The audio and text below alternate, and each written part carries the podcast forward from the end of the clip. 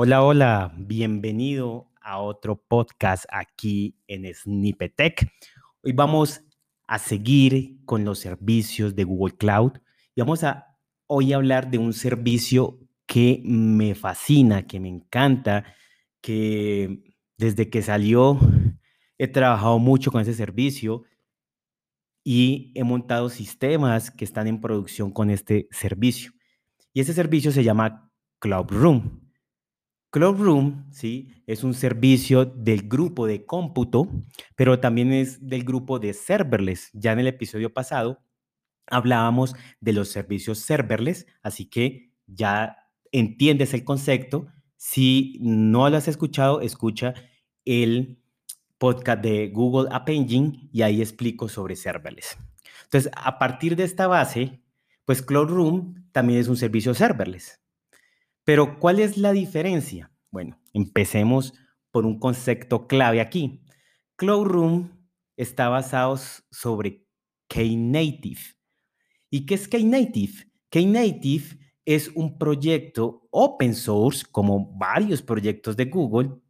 Es un proyecto open source que ha sido trabajado por Google, que Google dio muchas contribuciones y creo que sigue dando muchas contribuciones, pero además otras más de 50 empresas diferentes importantes del mercado tecnología también han agregado muchas funcionalidades a Knative. Pero, ¿qué es Native? ¿Qué es Knative? Knative es poder ejecutar cargas de trabajo, poder administrarlas, implementarlas, compilar estas cargas de trabajo, o sea, tu aplicación o servicios, sin servidores usando la tecnología de Kubernetes. ¿Cómo así? Te explico nuevamente. Es como tener tus aplicaciones, ya sea web, servicios, y montarlos sobre esta gran tecnología Kubernetes que hablábamos en un episodio anterior, tener todas estas ventajas de Kubernetes, pero tú no debes saber o no deberías saber nada de Kubernetes. Simplemente desarrollas, construyes, escribes tu código y lo subes a un servicio que tenga Knative.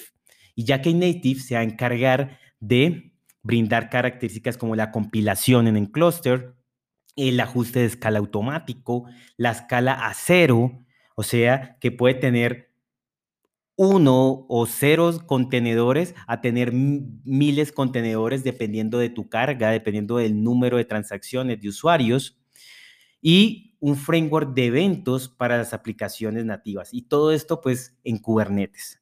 Así que si eres desarrollador, por eso me encanta mucho porque yo soy más del lado desarrollador que DevOps, entonces no tienes que encargarte de esas tareas, tareas aburridas, pero difíciles. No quiero decir que Kubernetes y todo esto sea aburrido, no, no, no, también es interesante. Sin embargo, si estás en el lado más de desarrollo, pues te pueden ser un poquito más aburridas de pronto, ¿sí? Y a veces son difíciles, entonces te vas a despreocupar por esto.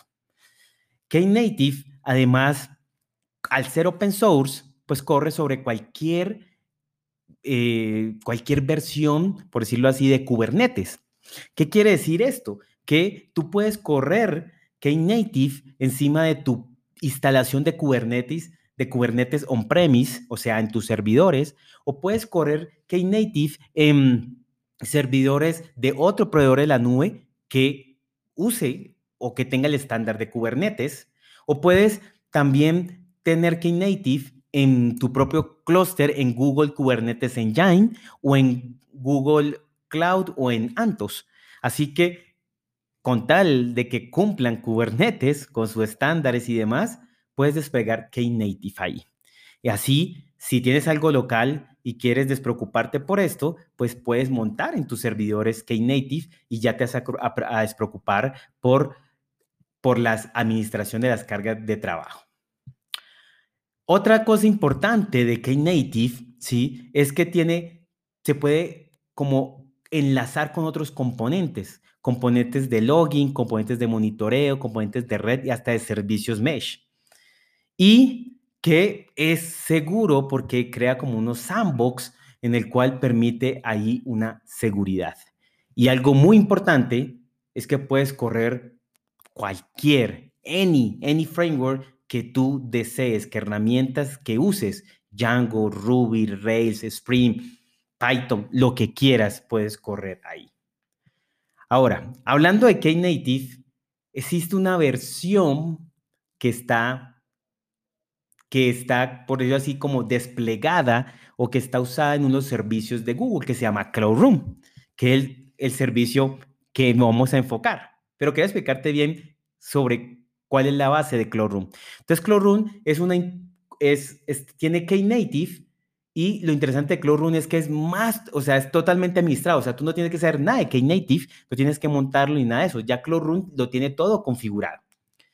Y lo que tú haces es escribir tu código, como te digo, en cualquier lenguaje, en cualquier lenguaje, y puedes agregar todas las librerías que quieras, y puedes agregar todos los binarios que quieras, y puedes colocar tú tu propia configuración, que es muy diferente a lo que llamamos de App Engine. Aquí puedes hacer todo lo que quieras. Tienes el dominio con respecto al lenguaje de programación, librerías, imágenes. Al final tú creas el archivo Docker. Sí, tienes que saber un poquito de esto de Docker, pero no es complejo.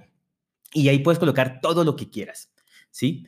Y Cloud se va a encargar de correr tu aplicación, servicios y escalarlos como lo hablaba anteriormente.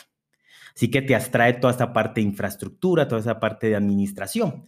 ¿Y cómo es el cobro? Pues el cobro es por uso, por uso de CPU, por uso de memoria, por request que vas a tener en tus contenedores. ¿Listo? Entonces, si no tienes acceso de pronto algún día en la semana, no tienes clientes, usuarios, pues no te van a cobrar por eso. Mientras haya alguna carga, pues vas a tener. Ahora, existe una cuota gratuita, existe una capa free. Así que hasta que no consumas esa capa free, pues no te van a empezar a cobrar. Así que es un servicio muy indicado cuando estás empezando un proyecto, una startup, un emprendimiento o algo así. Ahora, con Cloudroom puedes tener diferentes casos de uso. Ya te estarás pensando, bueno, pero ¿qué puedo montar ahí? Pues puedes montar websites. Así como veíamos en Apenji que puedes montar tu sitio web, ya sea que esté construido en Node.js, que esté en Django, que esté en Rails, en Express, lo puedes montar ahí en Cloudroom. Al final, si montas esto, esto tiene un acceso, puedes acceder a una base de datos como Cloud SQL, ya que también tiene servicios de VPC, así que puedes conectarte a Cloud SQL o a Memory Store o a Firestore y pues puedes renderizar dinámicamente páginas HTML. Otro caso es que tenga, sea como un backend de solo APIs, APIs REST, ejemplo, o que acepten el protocolo gRPC.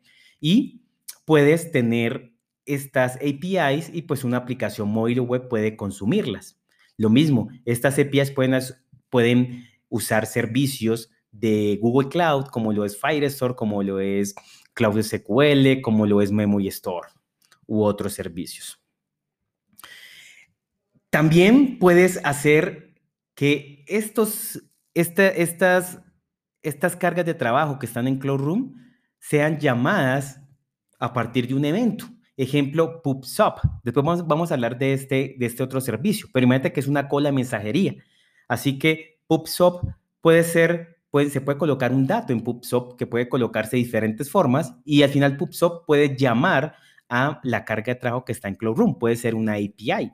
Así que esta API va a responder cuando haya un dato en Cloud Y te hago de pronto un adelanto. Poco a poco están agregando nuevos, van a agregar nuevos eventos que se disparen no solo de PubSub, sino que también se dispare a partir de otros eventos, que es lo que llamamos, pues, de pronto microservicios basados en eventos. También puedes em, usarlo con otros servicios como Cloud Scheduler. Y este servicio de Cloud Scheduler es para hacer tareas planificadas. Entonces, de pronto que necesitas ejecutar cada mes o cada semana algún servicio, pues lo planificas con este servicio de planificación que se llama Cloud Scheduler y cuando este servicio se active puede llamar, invocar a un servicio de Cloud Room y ahí puedes generar eh, alguna data, algún informe, algo así que se debe generar cada cierto tiempo.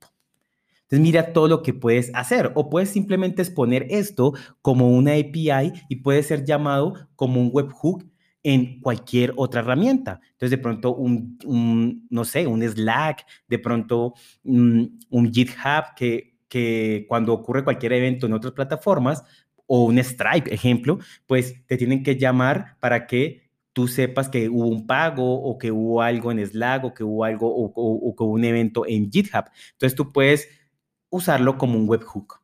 O sea, que mira todos los casos que puedes, puedes usar eh, Cloud Room. Por eso me encanta este servicio.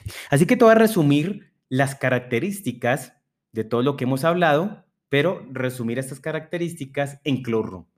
Recuerda, puedes correr cualquier lenguaje aquí, cualquier lenguaje, cualquier librería, puedes tener cualquier binario, todo lo que quieras. También es totalmente administrado, o sea, no administras infraestructura, solamente despliegas y ya y te vas a dormir tranquilo, cómodo. Tiene un autoescalamiento muy rápido, un escalamiento desde cero y tú puedes configurar cuánto quieres por cada contenedor, o sea, cuánta memoria, cuánto procesador puedes tener.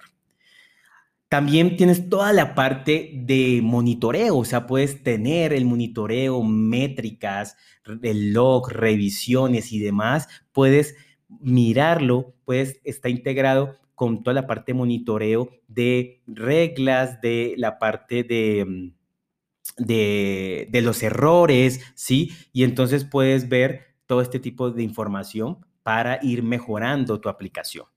Puedes hacer también split del tráfico, de pronto puedes subir diferentes versiones del servicio y puedes hacer split del tráfico para hacer testing AV o por si de pronto hay algún problema de algún contenedor, pues puedes hacer split.